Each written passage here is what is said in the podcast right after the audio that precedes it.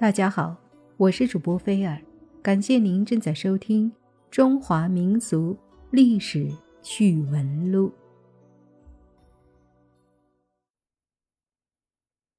经过一番惊心动魄的政治斗争之后，万历皇帝的老师张居正成为了大明王朝新一任内阁首辅大臣。刚刚上任不久的张居正。便对跟他年龄相仿的李太后给予了超乎寻常的关心，而李太后对张居正奇怪的百依百顺，更是让民间对于张居正与李太后之间的关系众说纷纭。那么，在真实的历史上，他们之间究竟有没有过不可言说的暧昧关系呢？这李太后。来自民间，本名李彩凤，由于生活贫困，被父亲卖到当时的裕王府。裕王就是后来的隆庆帝，到他的府上当丫头。李彩凤到裕王府做婢女之后，有一次被裕王临幸了，生下了小万历。等小万历登基之后。她就成为了李太后。李彩凤为人非常质朴，地位尊贵，却从不恃宠耍威。她和隆庆帝的正室陈皇后的关系也很好。小万历很小的时候，李彩凤每天一大早就带着自己的儿子到陈皇后那里去行礼参拜、问早安。一年三百六十五天，不管刮风下雨，从不间断。从这个小小的细节就可以看出来，李彩凤人很善良，而且非常看重对自己孩子的教育。李彩凤本质上并不是一个喜欢弄权的女人，所以她还是需要找一个人来做小万历的依靠，这人就是张居正。张居正成为内阁首辅之后，忧心忡忡。主要有两个原因，第一个就是前任内阁首辅高拱留下来的一个烂摊子，第二个让他更加忧心的就是这对孤儿寡母。张居正的当务之急就是如何安抚孤独无助的李彩凤，所以张居正一上台就为李彩凤做了三件事。第一件事就是给李太后上名号，维护她的名誉。按照朝廷礼仪，隆庆死了之后，他的老婆都可以称太后。但是称太后里有一个小小的细节的差别，因为陈太后是原配，所以她这个太后前面就可以加尊字，也叫尊号。陈太后就被称作仁圣皇太后，而因为李彩凤不是原配，所以这个太后前面不能加尊字。小万历一登基，冯保就跟张居正讲，李太后前面也得加尊字。可是礼部大臣们坚决不干。张居正的头脑比较活，他认为太后前面加几个尊字不是原则问题，当前政治环境的稳定，各方面势力的和谐才是关键问题。所以他力劝当时的礼部尚书潘慎解放思想。放下包袱，最后给两宫太后同时加了尊字，陈太后叫做仁圣皇太后，李太后叫做慈圣皇太后。这件事做过之后，李太后也很高兴，她和张居正的关系从一开始就很融洽。张居正为李太后做的第二件事，是在兴趣爱好上和她产生共鸣。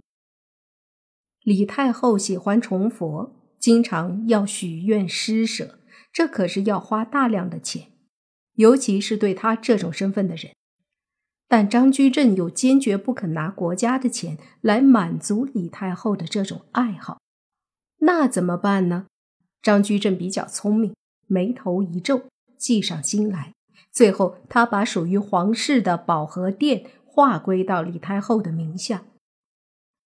这一下。既解决了李太后崇佛的资金问题，又解决了国家财政不受影响的问题，可以说是一个双赢。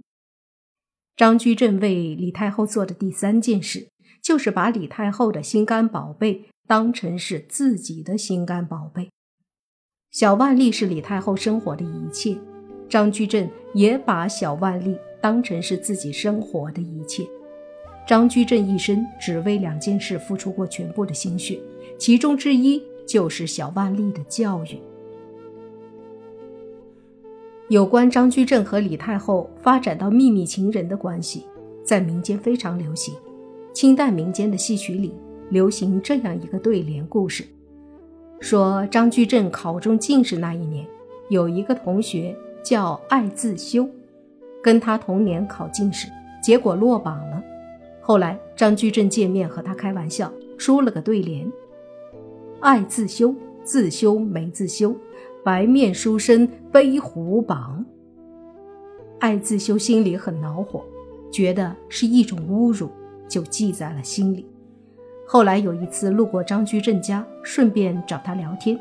进去之后，门人说张居正正在后花园赏花，艾自修就跑到后花园。刚进后花园，只见张居正的身影在假山后面一闪就不见了。艾自修忙跑过去一看，只见地上有一个地洞，一个石板刚刚盖上。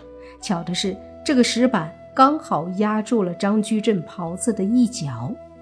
艾自修反应快，当时抽出宝剑割了一截袍子就跑了。过后，他秘密探查了一下，发现这个地道直通李太后的卧室，所以报仇的机会就来了。当时他灵光一闪，二十年没对出来的对联也对出来了：“张居正，居正不居正，黑心宰相。”卧龙床，这就是有名的黑心宰相卧龙床的故事。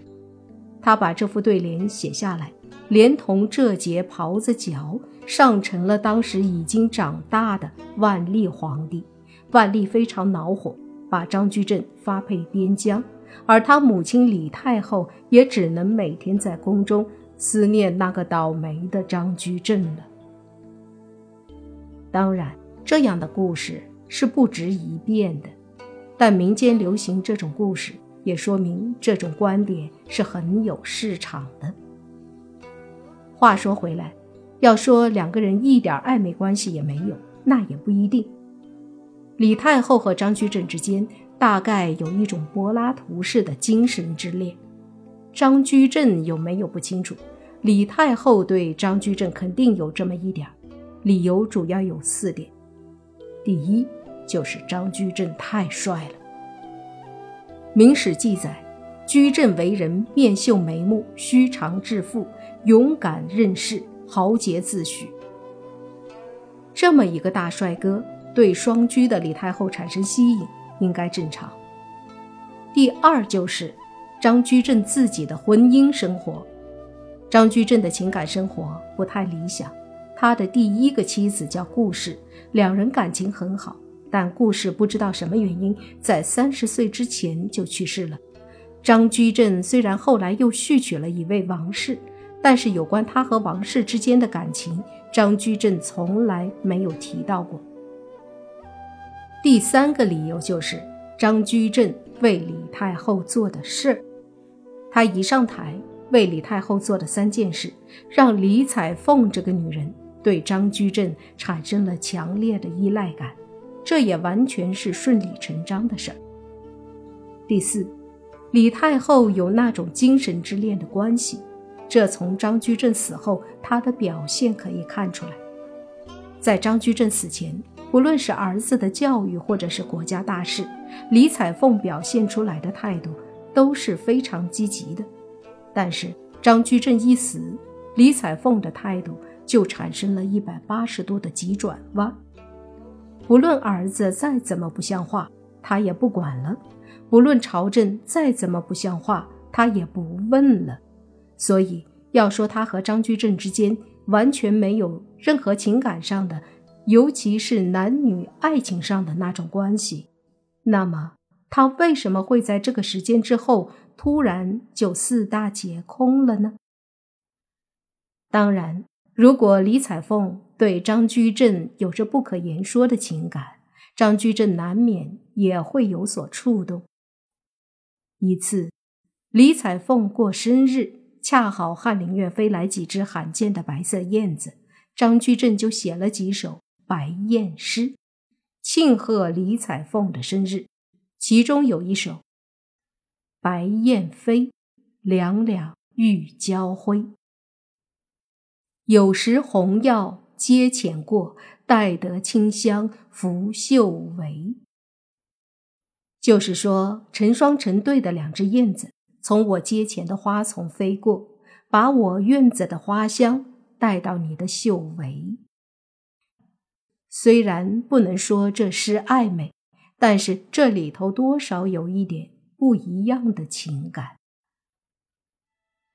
爱情这个东西，不是当局者迷，旁观者清，往往是当局者清，旁观者迷。后人都看到的李太后和张居正关于权力的交集，可是谁又想过他们作为一个普通人之间那种质朴的情感呢？如果他们之间有这种精神之恋的话，这不也是一种美好人性的真实展现吗？但是人言可畏，张居正当时大概也料到了这一点，所以当时可能有些什么，但如今看来一切都是依稀隐约的。如果说面对李彩凤这样一个优秀的女性，张居正也能产生心灵的震颤，那完全是人之常情。